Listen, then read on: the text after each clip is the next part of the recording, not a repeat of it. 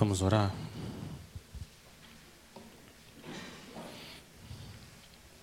Espírito Santo, a gente pede que o Senhor opere fé nos nossos corações, desvenda os nossos olhos, para que a gente contemple as maravilhas do Senhor Jesus, a glória do poder dele, a glória da misericórdia dele, a glória da justiça e a glória da compaixão do nosso Senhor Jesus.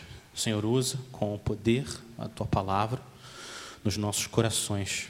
A gente precisa do Senhor. Tem compaixão de nós, filho de Davi. Nós oramos no nome do nosso Senhor Jesus. Amém. Amém. Eu queria começar com uma pergunta pessoal para vocês. Durante essa última semana, você em algum momento se sentiu aflito, exausto? Ou talvez hoje, coração apertado, parece preso. Alguma coisa aconteceu que você esperava que não tivesse acontecido mas aconteceu. Ou alguma coisa que você queria que tivesse acontecido, mas ainda não aconteceu. Você percebe seu coração perturbado, às vezes confuso, até sem um senso de direção. Talvez agora você está aflito. E a aflição com o tempo deixa a gente exausto cansado. Aflitos e exaustos é uma combinação que é capaz de derrubar a gente no chão ou paralisar a nossa vida.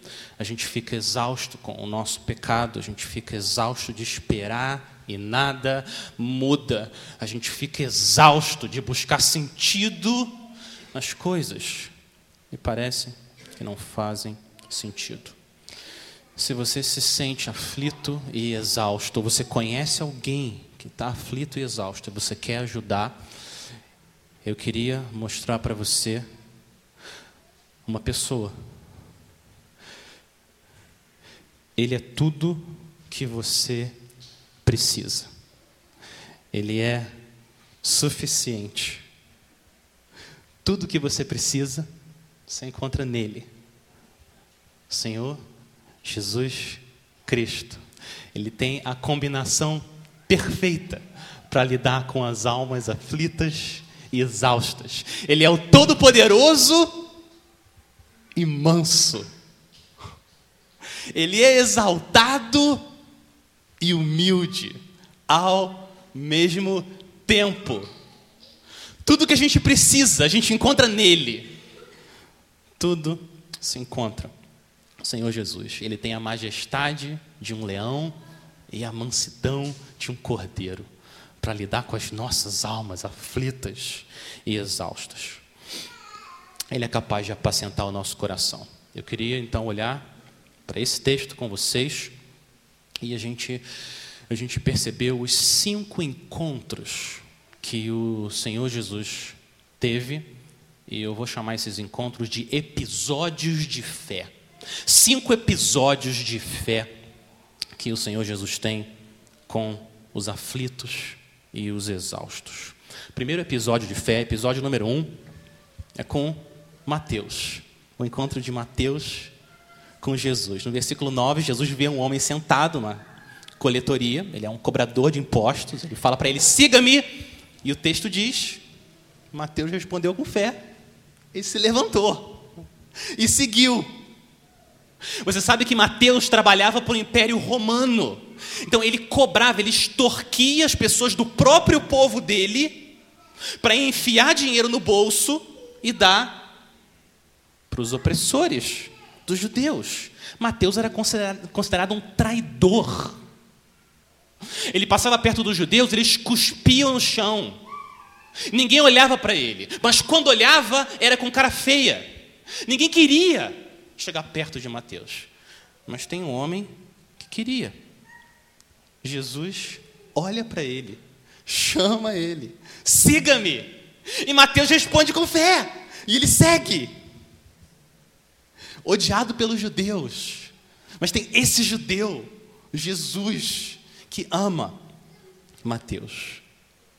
Ninguém é difícil demais para ser salvo.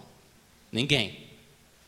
Se o Senhor converteu um publicano em apóstolo, Ele pode converter qualquer um. Ele pode converter os seus pais, que ainda não creem. Ele pode converter o seu marido e a sua esposa. Ele pode converter os seus filhos. Ele pode converter o seu vizinho, seu chefe, qualquer um. Não tem limite para o poder e a compaixão do Senhor. Não existe coração duro demais, não existe mente confusa demais. Ninguém está longe demais para um Salvador assim. Então você sempre tem esperança, sempre. Mas tem uma lição pessoal aqui também. Cada um de nós. Não arrume a sua vida para depois ir para Jesus. Não faz isso. Não foi isso que ele pediu para Mateus. Jesus não falou, Mateus, vai, se torna um homem santo e depois você vem até a mim. Não, vem, siga-me. E ele foi. E Jesus transforma o coração de Mateus. Não espera. Não fica esperando. O Senhor Jesus veio chamar os pecadores, aflitos, exaustos. Como você está, você vai até o Senhor. É o que Ele está chamando cada um de nós hoje. Siga-me. Abandone o seu pecado, a coletoria do seu pecado e siga-me. Hoje. Hoje, siga-me. Por que, que Mateus escreveu a história da conversão dele? Por quê? Porque ele quer que você imite ele. Quando o Senhor Jesus chama você, você obedece, você vai. Confia nele, ele é digno de ser seguido. Você pode experimentar essa liberdade que Mateus experimentou.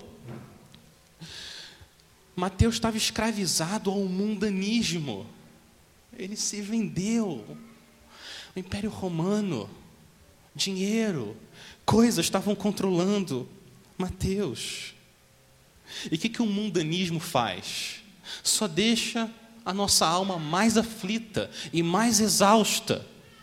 Quem fica imitando o mundo só traz mais miséria para a alma.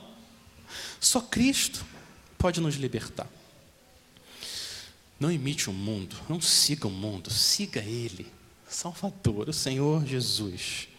A sua alma não vai ficar vazia. Ele tem a compaixão que você precisa. Agora, olha o versículo 10. O que acontece com quem é salvo é que Mateus quer fazer agora outros discípulos. Então, ele recebe os amigos dele, os publicanos e pecadores, em casa para conhecer o Salvador. É uma aula de evangelismo.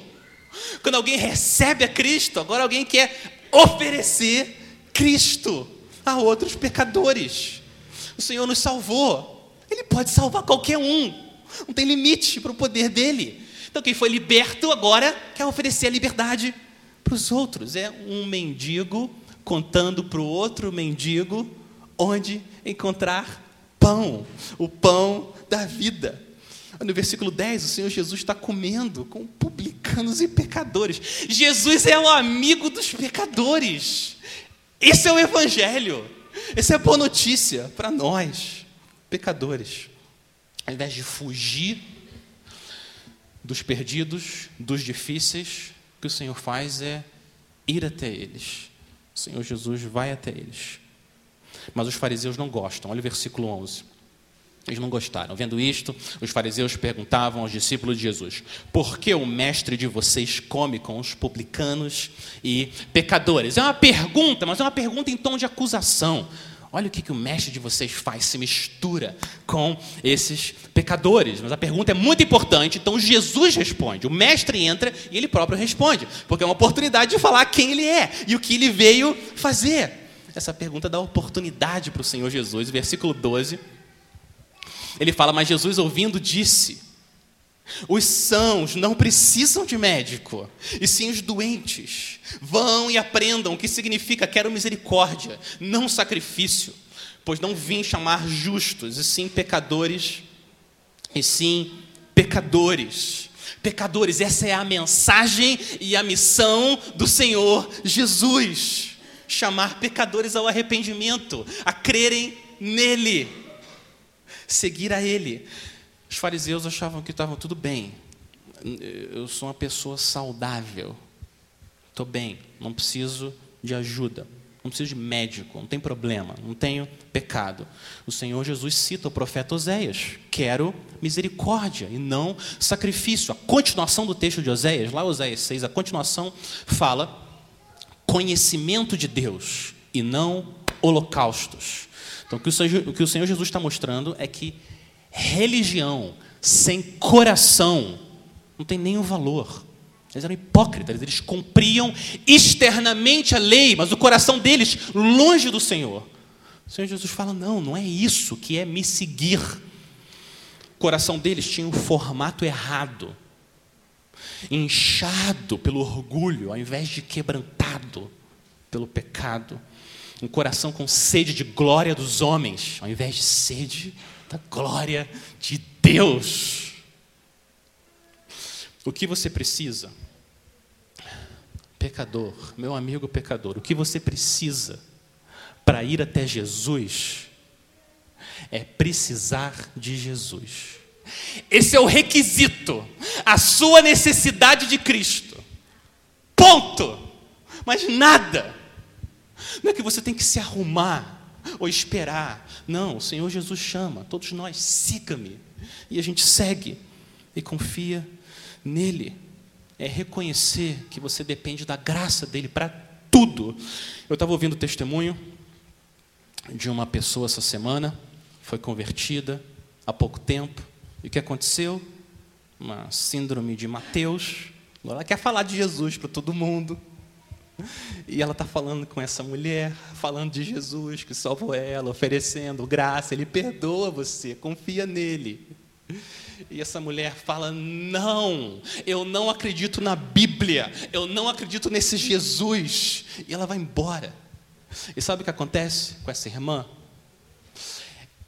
Ela chega em casa, ao invés dela ficar orgulhosa, como um fariseu, ela não consegue parar de chorar. Ela não consegue parar de chorar.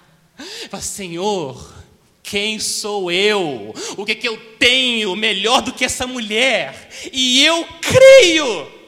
Eu creio na Bíblia. Eu creio no Senhor Jesus. Quem sou eu? Para o Senhor me dar fé.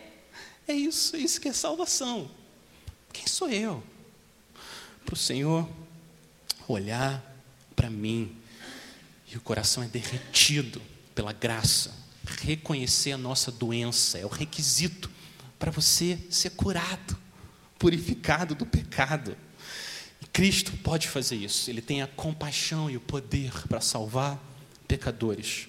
Ele não veio para os saudáveis, veio para nós, pecadores. Muito bem. Olha o que Mateus faz agora. Ele emenda uma conversa sobre jejum para mostrar o que Jesus está inaugurando aqui nesse mundo e a alegria que é andar, seguir ao Senhor. Versículo 14. Vieram depois os discípulos de João e perguntaram a Jesus: por que nós e os fariseus jejuamos? Muitas vezes, mas os seus discípulos não jejuam. E Jesus responde com uma pergunta: Como podem os convidados para o casamento estar tristes, enquanto o noivo, que é ele, o noivo da igreja, o noivo, está com eles? Como pode? No entanto, virão dias em que o noivo lhe será tirado, então eles vão jejuar. Repara como o Senhor Jesus conecta jejum com tristeza. Não é isso que ele está fazendo no versículo 15. Ele conecta o jejum com estar triste. Mas na presença do noivo não cabe tristeza, porque a presença dele é motivo de alegria. Os convidados de um casamento não começam a chorar quando eles veem o noivo. Se eles começam a chorar, é chorar de alegria. Não de tristeza, não cabe, não combina. É isso que Jesus está dizendo. Não casa, A minha presença, agora eles vão se alegrar. Não é a hora de lamentar com jejum. E agora ele usa, uma, usa duas ilustrações. Jesus faz duas ilustrações agora para mostrar o que está acontecendo na história, com a chegada dele, do rei. Ele usa uma ilustração do mundo da costura e uma ilustração do mundo da bebida. Mateus 16, ele fala que ninguém põe remendo de pano novo em roupa velha. Por que não? Porque o remendo tira um pedaço da roupa e o buraco fica ainda maior. Então, o remendo com pano novo, ele encolhe e estraga a roupa que já era velha. Então, não combina. Ninguém faz isso porque não combina. E agora, o mundo do vinho, versículo 17, nem se põe vinho novo em odres velhos. Por quê? Porque se alguém fizer isso, os odres se rompem, o vinho se derrama e os odres se perdem. Mas põe-se vinho novo em odres novos e ambos se conservam. E agora chegou a nova era que Jesus inaugurou. Muito bem. Então, o que, que o Senhor Jesus está mostrando? Que a gente vive de acordo com o que Ele determina e quem Ele é. A chegada do Senhor Jesus não combina com a tristeza do jejum na época, não era esse momento. Ele estava na presença do noivo. E como é importante a gente pedir ao Senhor sabedoria para saber quando é a hora de rir e quando é a hora de chorar. Num velório, não cabe, não combina o riso. Assim como numa festa de aniversário, a celebração não combina um lamento e uma tristeza. Agora, olha onde nós estamos. Nós estamos entre as duas vindas de Jesus. A primeira vinda e a segunda vinda.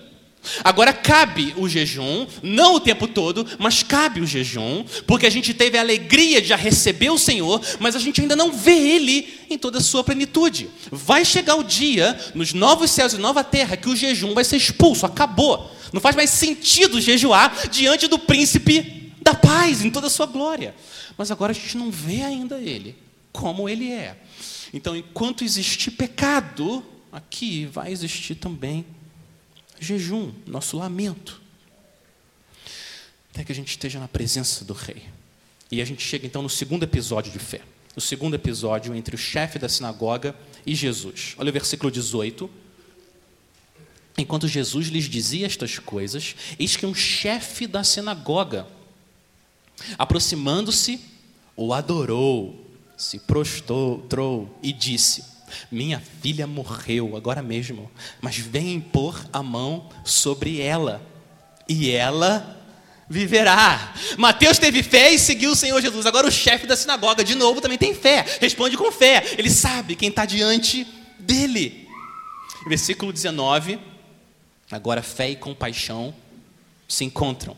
Jesus se levantou e o seguiu juntamente com os seus discípulos. Agora o Senhor é interrompido. O segundo episódio de fé é interrompido e começa um outro episódio. Um terceiro episódio, enquanto ele está a caminho. Então Jesus está a caminho, todo mundo seguindo ele. Ele está indo ressuscitar a filha do chefe da sinagoga e vem uma outra mulher.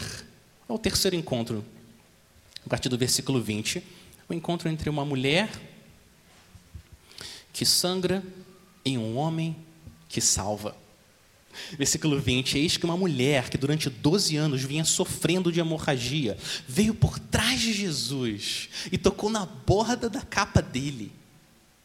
Porque dizia consigo mesmo: se eu apenas tocar na capa dele, ficarei curada. Então Jesus, voltando-se, vendo, disse: Coragem, filha, sua fé salvou você. A mesma coisa, o que a gente vê em Mateus, a gente vê no chefe da sinagoga e agora a gente vê nessa mulher com hemorragia. Fé, fé, confiança. E Marcos, no evangelho dele, dá ainda um outro detalhe sobre a vida dela. Ela gastou todo o dinheiro que ela tinha, tudo com os médicos. Doze anos, doze anos, tentando todas as possibilidades humanas para resolver o problema dela. Olha o que, que Deus fez na vida dessa mulher. Durante 12 anos, Ele carregou ela e fez ela esperar. até colocar ela diante do Filho de Deus, para que ela se encontrasse com ele. Primeiro ele esperou terminar toda a esperança de salvação humana, acabou tudo, pronto. Agora você está pronta para se encontrar com o meu filho. Quantas vezes Jesus faz isso com você? Na sua vida. É ou não é verdade? A gente fica lutando, tentando resolver a situação com nossas próprias forças. Não, eu preciso ainda fazer isso, não, ainda isso. E a gente luta, luta, luta. E o Senhor espera até que toda esperança humana acabe. E você se encontra com o Senhor. Ele age. E às vezes ele cura. Às vezes ele cura, cura o seu corpo. Às vezes. Mas sempre ele trata do nosso coração. Cria fé onde não existe. E fica claro que se aconteceu alguma coisa, não foi por causa de você ou de ninguém mais por causa dele, do Senhor Jesus. E no versículo 22, fé e compaixão se encontram de novo. O Senhor cura essa mulher. Coragem, filha. Coragem, filha. A sua fé salvou você. Quando ela falou ficarei curada, no versículo final do versículo 21, quando ela falou ficarei curada, poderia ser traduzido como serei salva. É exatamente a mesma palavra quando Jesus falou a sua fé salvou. A palavra salvação. Então agora Jesus está fazendo o que só ele é capaz de fazer, e a gente vê uma, uma ilustração paralela entre o mundo físico e o mundo espiritual. Então a cura física dessa mulher ilustra a cura espiritual. O Senhor trouxe ela para Cristo. Hemorragia estancada, pecado perdoado. Agora, quando Jesus fala, a sua fé salvou você, Jesus não está dizendo que a fé dessa mulher foi a causa para ela ser perdoada. Não é isso que Jesus está dizendo. Você teve fé, e é por causa da sua fé que você teve sozinha, você foi salvo. Não. Fé por si só não tem nenhum poder. Nenhum poder. Quem tem poder para salvar não é a fé, é o Salvador. O que a fé faz é ligar você ao Salvador. Então a fé é o caminho que Deus escolheu para que a compaixão chegue até você. É por isso que a fé salva, porque ela nos liga ao Salvador. Ele é que tem poder. Quero mostrar duas coisas para vocês aqui nesse incidente duas faces da compaixão do Senhor Jesus. Primeiro, repara que Jesus estava indo para a casa do chefe da sinagoga, ele ia fazer algo muito bom, muito importante. Ele ia ressuscitar uma menina morta. É uma boa obra. Ele está indo, fazendo uma boa obra. E o que, que acontece? Uma mulher interrompe Jesus. Jesus não fica frustrado. Ele não fala, dá licença, eu tenho coisas mais importantes a fazer. Nunca, isso nunca acontece. Ele vê como uma nova oportunidade de trazer mais glória a Deus e mostrar quem Ele é.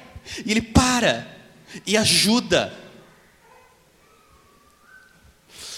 O Senhor sempre tem tempo para tratar aqueles de coração aflito e exausto.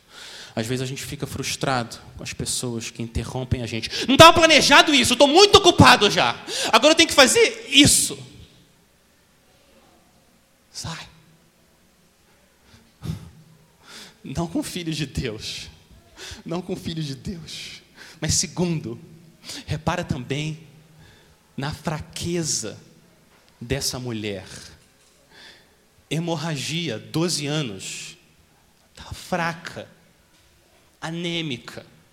E a fraqueza dela aponta também até para a fraqueza da fé dela. Olha o que ela pensou. Primeiro, ela estava com medo. A gente percebe isso nos outros evangelhos. Ela estava com medo quando ela estava se aproximando de Jesus. Você não tem que ter medo. A fé dela é fraca. Se ela soubesse quem estava ali diante dela, com toda a sua compaixão e poder, ela não ia ter medo, mas ela estava com medo. E ela pensou: e se eu tocar na ponta das vestes. Não precisa tocar na ponta das vestes.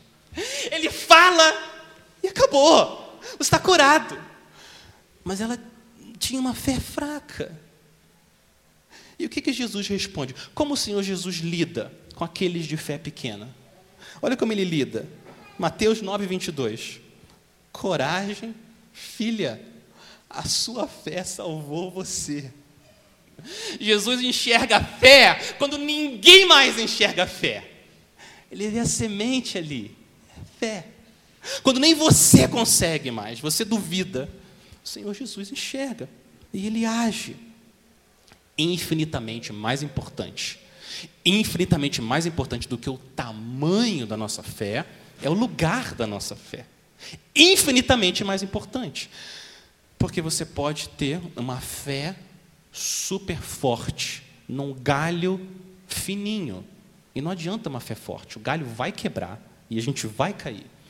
Agora, uma fé minúscula, minúscula, num galho forte, sustenta você, não vai cair.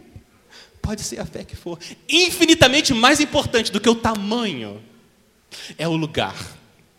Cristo é o único lugar que a nossa fé salva. E agora o que Jesus faz? Ele volta para o episódio 2. Olha o versículo 23. Ele continua mostrando quem ele é. Ele chega na casa do chefe da sinagoga, ele pede para todo mundo sair. Saiam daqui, a menina não está morta, ela ela está dormindo, ela dorme. As pessoas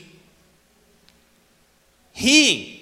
Não, não é um riso de, não é um riso de, de alegria, é um riso de deboche. Isso é ridículo. O que, que ele está falando? O que, que ele está falando? Ela está morta, a gente sabe, a gente reconhece a morte. E eles reconhecem a morte, é verdade. O que eles não reconheceram bem foi que o Senhor da vida, o Criador, estava ali diante deles. Isso, a fé deles, não permitiu. E olha o que Jesus faz: ele toma a menina pela mão, olha a cena. Ele toma a menina pela mão, ela está morta. E flui vida de Jesus para aquela menina. O coração volta a pulsar. Pulmão respirando de novo, cérebro funcionando. Ninguém nunca viu uma coisa dessas. Imagina você num velório. Imagina, você já foi em velório. Imagina todo mundo ali, triste, chorando, em volta do caixão. Daqui a pouco chega um homem ali, dá licença, dá licença, podem sair. Ele segura na mão da pessoa que está morta. A pessoa levanta. Ninguém nunca viu isso. É por isso que eles reagem dessa forma. Ninguém nunca viu uma coisa dessas. 26. A notícia deste acontecimento se espalhou por toda a terra. É claro que ela se espalhou. Esse homem traz os mortos à vida. Não tem limite. O poder e a compaixão de Jesus não tem limite. Nada difícil demais para ele. Que é impossível aos homens, é possível a Deus. E agora a gente entra no episódio 4. O encontro dos dois cegos com a luz do mundo. Os cegos são capazes de ver o que pouca gente consegue enxergar. No versículo 27, Jesus sai dali, dois cegos o seguiram e começaram a gritar: Tem compaixão de nós, filho de Davi. Eles não conseguiam ver Jesus com os olhos físicos, eles não conseguiam, mas eles viam Jesus com os olhos da fé. Ele é o filho de Davi, ele é o rei prometido, ele é o Messias, ele é o Salvador, é ele mesmo. Os cegos estão vendo bem, eles estão enxergando muito bem. É Jesus, é ele. E agora, fé e compaixão se encontram de novo, mais uma vez. Olha o versículo 28. Jesus pergunta para eles: Vocês creem? Fé. Vocês creem que eu posso fazer isso? Vocês creem que eu tenho poder para curar vocês? Sim, Senhor. Sim, a gente crê. De novo, o um encontro. A fé e compaixão, versículo 29. Então Jesus tocou nos olhos deles, dizendo: Que se faça com vocês, conforme a fé que vocês têm. E o versículo 30, de novo, a gente vê Jesus falando para eles não falarem nada. Os olhos deles se abrem, mas Jesus fala: adverte eles severamente, tenham cuidado, para que ninguém fique sabendo disto. Jesus não quer ser conhecido como um curandeiro. Ele é muito mais do que isso. Ele é o salvador dos pecadores, o perdoador dos publicanos, o transformador de corações. Mas não adianta. Não adianta nada a advertência de Jesus. O Senhor abre os olhos dos cegos e os cegos abrem a boca agora e não conseguem ficar quietos. Versículo 31. Eles, porém, saíram e espalharam a notícia a respeito de Jesus por toda aquela terra. Mateus ouve Jesus e responde com fé. O chefe da sinagoga ouve Jesus e responde com fé. A mulher com hemorragia ouve Jesus e responde com fé. Os cegos veem Jesus e respondem com fé. O rio da fé é o lugar onde a compaixão flui. E agora, o último episódio. Trazem para Jesus, episódio número 5, trazem para Jesus um homem endemoniado, possuído por um demônio que impedia ele de falar. Versículo 32. O mudo com demônio se encontra com o rei com compaixão. 32. Quando eles saíram, eis que trouxeram a Jesus um mudo endemoniado um mudo endemoniado. A gente viu isso há pouco tempo. Nem toda doença é causada por um demônio, mas às vezes é. E os demônios têm poder para impedir alguém de falar. Ele tem poder, eles têm poder. Eles têm poder para impedir alguém de falar. O que eles não têm poder é para impedir Jesus de curar. Isso eles não têm. E Jesus agora cria uma, tem uma polarização, duas reações diferentes. Olha o versículo 32. As multidões se admiravam, dizendo: jamais se viu tal coisa em Israel. Essa é a reação certa: maravilhamento, fé, adoração diante de Jesus. Ele faz os paralíticos andarem, cegos verem, mudos falarem, mortos viverem. Maravilhamento, adoração. Essa reação deve ser a nossa reação. Mas olha a segunda reação que vem da religião dos fariseus. Ao invés de maravilhamento, o que acontece é endurecimento.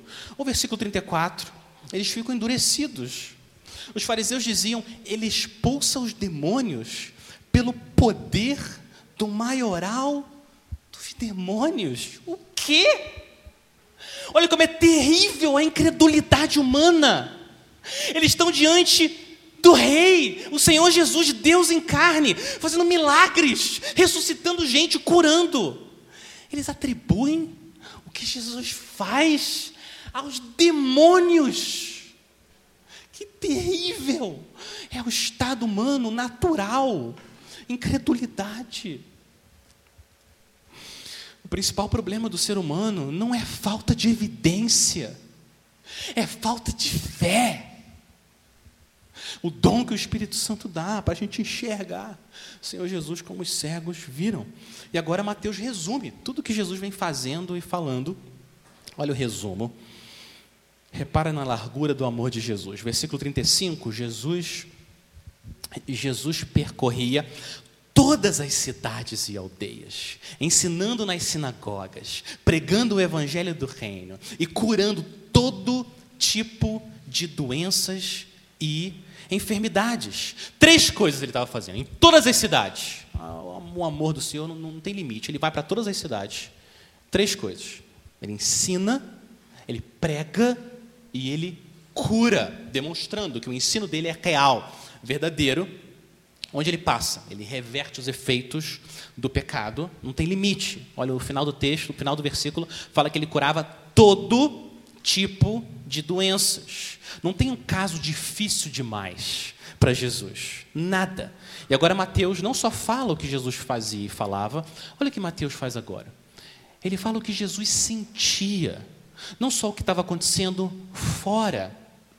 Mateus agora descreve o que estava acontecendo dentro do Senhor Jesus. O versículo 36. Ao ver as multidões, Jesus se compadeceu delas porque estavam aflitas e exaustas, como ovelhas que não têm pastor. Jesus via as multidões perdidas, como acontece hoje, perdidas, como ovelhas sem pastor, sem direção, sem saber aonde que elas estão, sem saber para onde ir. aflitas, exaustas. E o que isso gera em, em Cristo é compaixão. Compaixão, borbulha no coração dele. Na língua original do Novo Testamento, essa palavra compaixão é uma palavra que está associada às entranhas, às vísceras. A parte mais profunda do nosso ser é compaixão. Compaixão são essas afeições dentro da alma que nascem, que brotam, que é o que o Senhor Jesus está sentindo. Agora, imagina, vamos tentar imaginar o tamanho da compaixão do Senhor Jesus. O tamanho da compaixão que nós temos por alguém depende do amor que a gente tem por aquela pessoa. Não é isso? Você ouve que alguém distante está com uma dor enorme. Por exemplo, essa manhã eu ouvi sobre uma missionária que caiu do cavalo e está com uma dor insuportável nas costas. E a gente ouve isso, e, pela graça de Deus, a gente quer ter compaixão.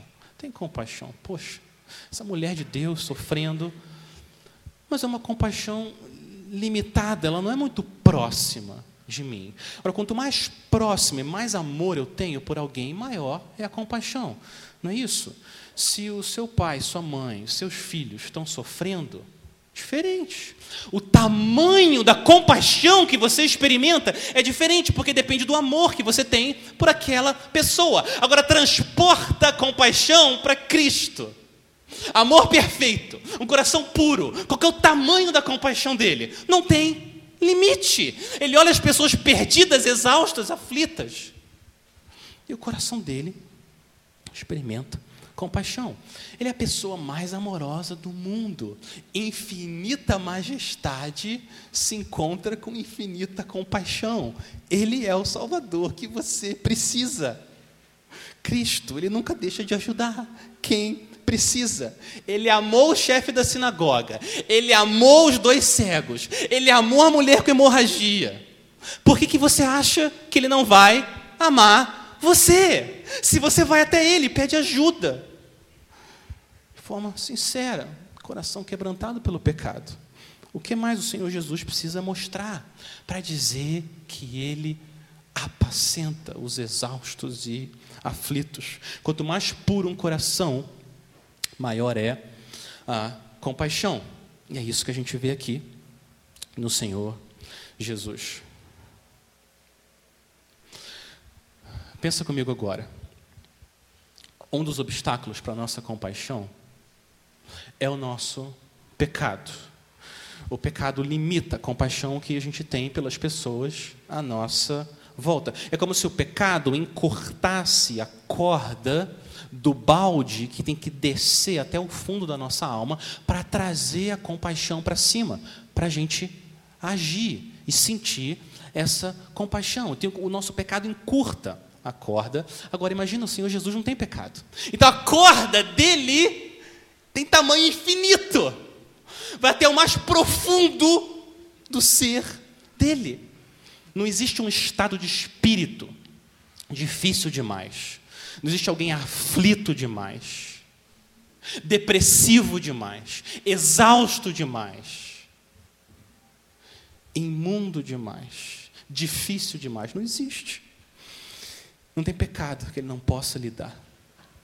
A compaixão dele desce até o inferno. Ele mergulha até o mar da ira de Deus.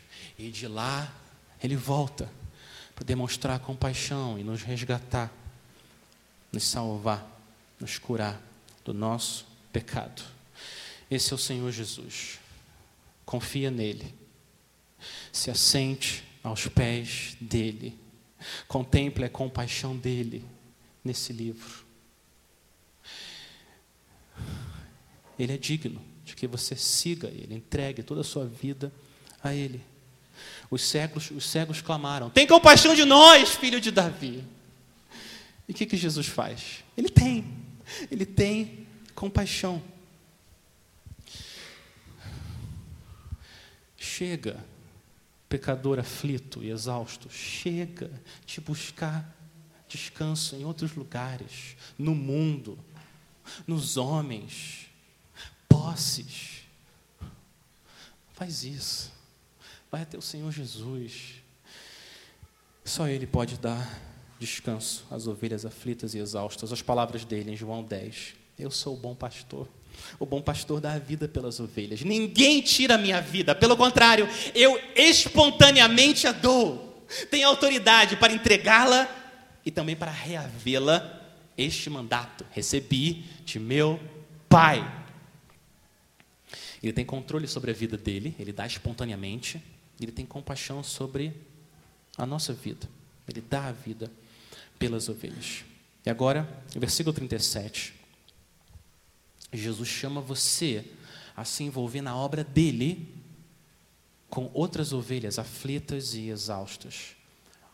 Olha o que ele fala no versículo 37. Então Jesus disse aos seus discípulos: A seara é grande, mas os trabalhadores são poucos. A seara é grande porque o número de ovelhas aflitas, exaustas, perdidas, esse número é enorme. O número é grande, então a seara é grande. Precisa de muitos trabalhadores para ir apacentar, ensinar, curar, trazer até o Senhor Jesus. Mas a seara é do Senhor e os trabalhadores são enviados pelo Senhor. E a obra é do começo ao fim do Senhor. E é por isso, versículo 38, porque só Ele tem poder para trazer outras ovelhas. A gente precisa começar pedindo, pedindo para o Senhor enviar trabalhadores. O versículo 38. Por isso, peçam ao Senhor da seara que mande trabalhadores para a sua seara. Olha isso. Muita gente olha para o mundo e fala: esquece, o mundo está muito secularizado, todo mundo duro, frio, perdido. Esquece. Jesus tem uma visão diferente. A seara é enorme, grande. Peçam ao Senhor mais trabalhadores, Senhor, mais trabalhadores. Vai falar de Cristo. E as ovelhas aflitas e exaustas, quando Ele chama, siga-me. Elas ouvem a voz do bom pastor e elas vão. Esperança, coragem, compaixão.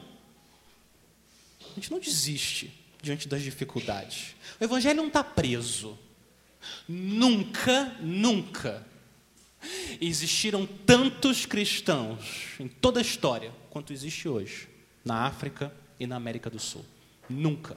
O evangelho se expande como um leão. Ninguém consegue parar. Ovelhas aflitas e exaustas o tempo todo, sendo salvas com todos os desafios, e sempre vai ter desafios. Nunca vai ser fácil. A gente tem um inimigo enorme que quer nos parar, nos distrair e nos desanimar. Essas são as ferramentas dele. Sempre vai ser difícil. Mas agora, quando você recebe ovelha exausta e aflita, quando você recebe o bom pastor, agora ele envia você também para ser um proclamador do Senhor Jesus. Então a gente ora, Senhor, envia mais, mais, mais gente para ensinar, pregar, curar, cuidar. Na IBJM, Sumaré, todas as nações. O mundo está perdido, é verdade, está perdido. Trevas, sim, está. Mas quem que pode parar? Um pastor poderoso e compassivo que olha ovelhas exaustas e aflitas e chama elas para o aprisco dele. Essa é a mensagem que a gente crê e a mensagem que a gente proclama. Eu quero terminar contando uma história que eu acho que ilustra essa compaixão, esse poder do Senhor Jesus e como a gente deve ser trabalhador da seara e pedir por mais trabalhadores. É uma história real de um guerreiro de uma tribo africana. Esse homem contou essa história para o Billy Graham. Eles registraram essa história num livro chamado Ferido na Casa de Amigos. Olha isso, isso realmente aconteceu. O nome desse guerreiro era Joseph. Ele estava andando numa, numa dessas estradas africanas, essas estradas quentes, secas, e vem alguém na estrada, no meio do nada, e compartilha. Fala de Cristo.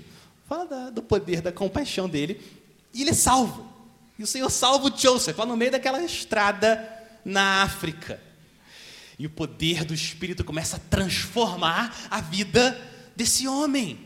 Ele fica tão cheio de ânimo e tão cheio de alegria que ele decide, a primeira coisa que ele decide fazer, eu vou retornar para minha tribo e vou falar para todo mundo o que, que aconteceu comigo e chamar todo mundo para crer. Eu quero compartilhar essa notícia com todo mundo da minha tribo. Ele vai lá. Ele começa a bater de porta em porta e a falar de Cristo, contando para todo mundo sobre a cruz de Cristo e o poder e a salvação e o perdão. E a esperança dele, o que ele estava esperando? Que o rosto de todo mundo ia brilhar. Ouvindo aquela notícia, todo mundo brilhar, como aconteceu comigo.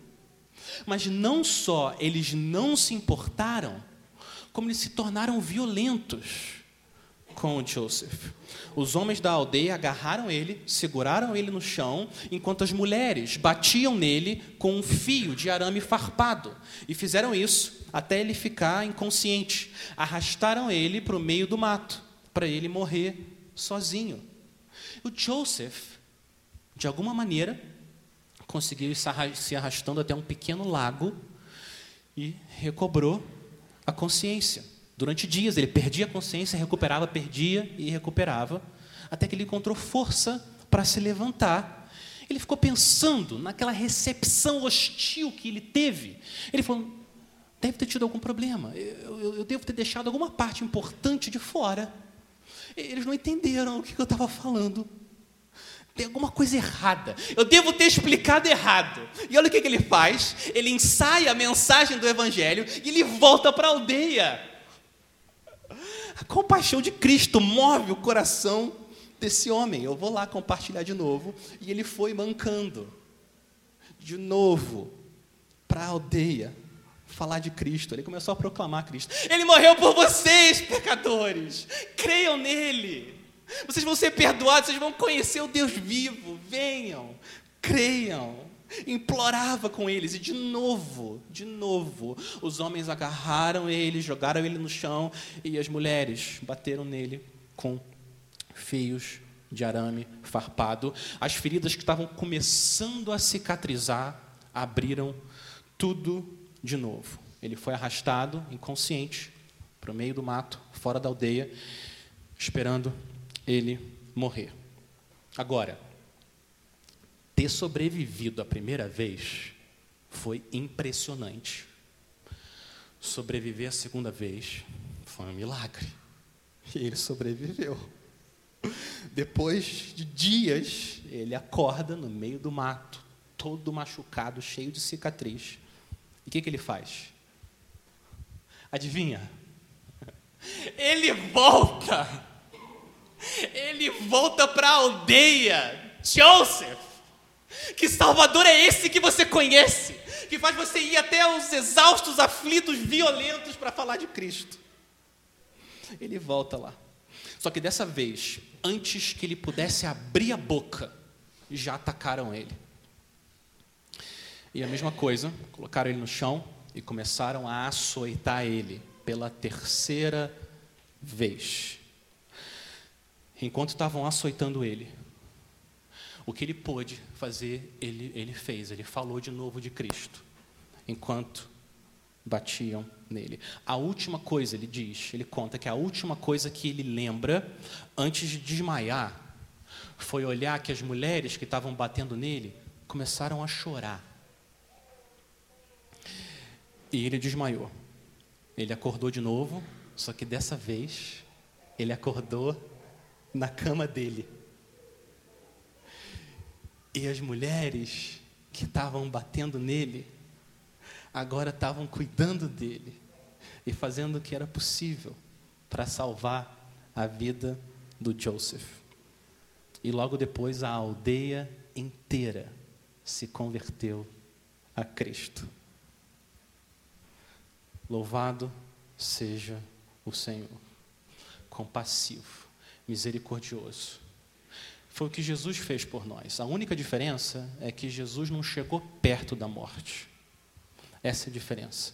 O Senhor Jesus abraçou a morte, desceu até o inferno e voltou, cheio de compaixão, para me salvar.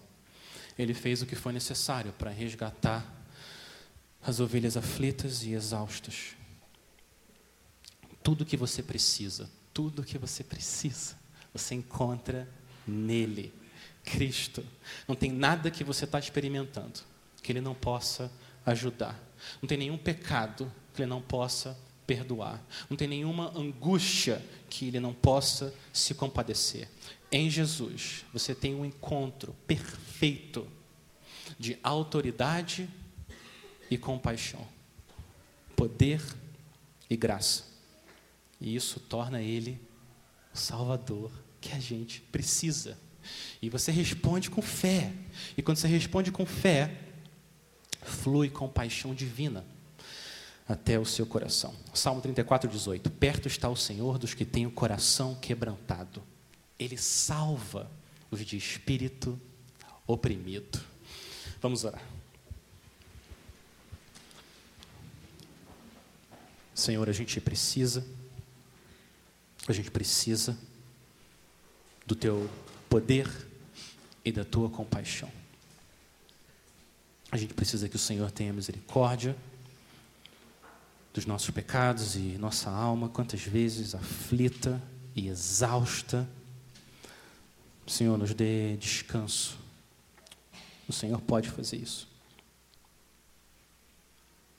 Senhor, eu quero orar por aqueles que estão longe do Senhor e não se aproximam do Senhor. Que o Senhor traga através do teu espírito o chamado eficaz da tua palavra, traga ovelhas aflitas e exaustas para descansar no Senhor. Tem misericórdia de nós, Senhor, e que o Senhor envie homens como Joseph, que o nosso coração, por causa da compaixão que a gente recebeu, também transborde em compaixão para aqueles que ainda estão aflitos e exaustos, longe do Senhor, Pai. A gente ora no nome do nosso grande Rei Jesus. Amém.